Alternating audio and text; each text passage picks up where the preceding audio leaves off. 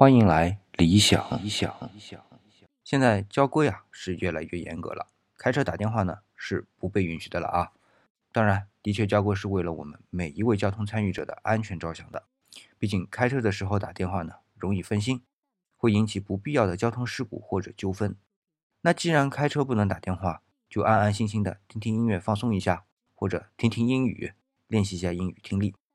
那我最近呢就发现这样的一个情况啊，就是当我在听英语节目的时候，特别是那种很精彩的演讲啊，然后比如说后座的人和我讲话，我就会不容易听得到。那还不是听不听得进去的问题啊。而如果是在听中文节目的时候，好像就没有这种情况发生了。那我不知道各位在听英语的时候啊。有没有这样的一种感觉啊？特别是第一语言不是普通话的伙伴，比如说理想，第一语言是广东话和上海话啊，就会发现好像我把英语听说部分呢，就归到了普通话这一类当中。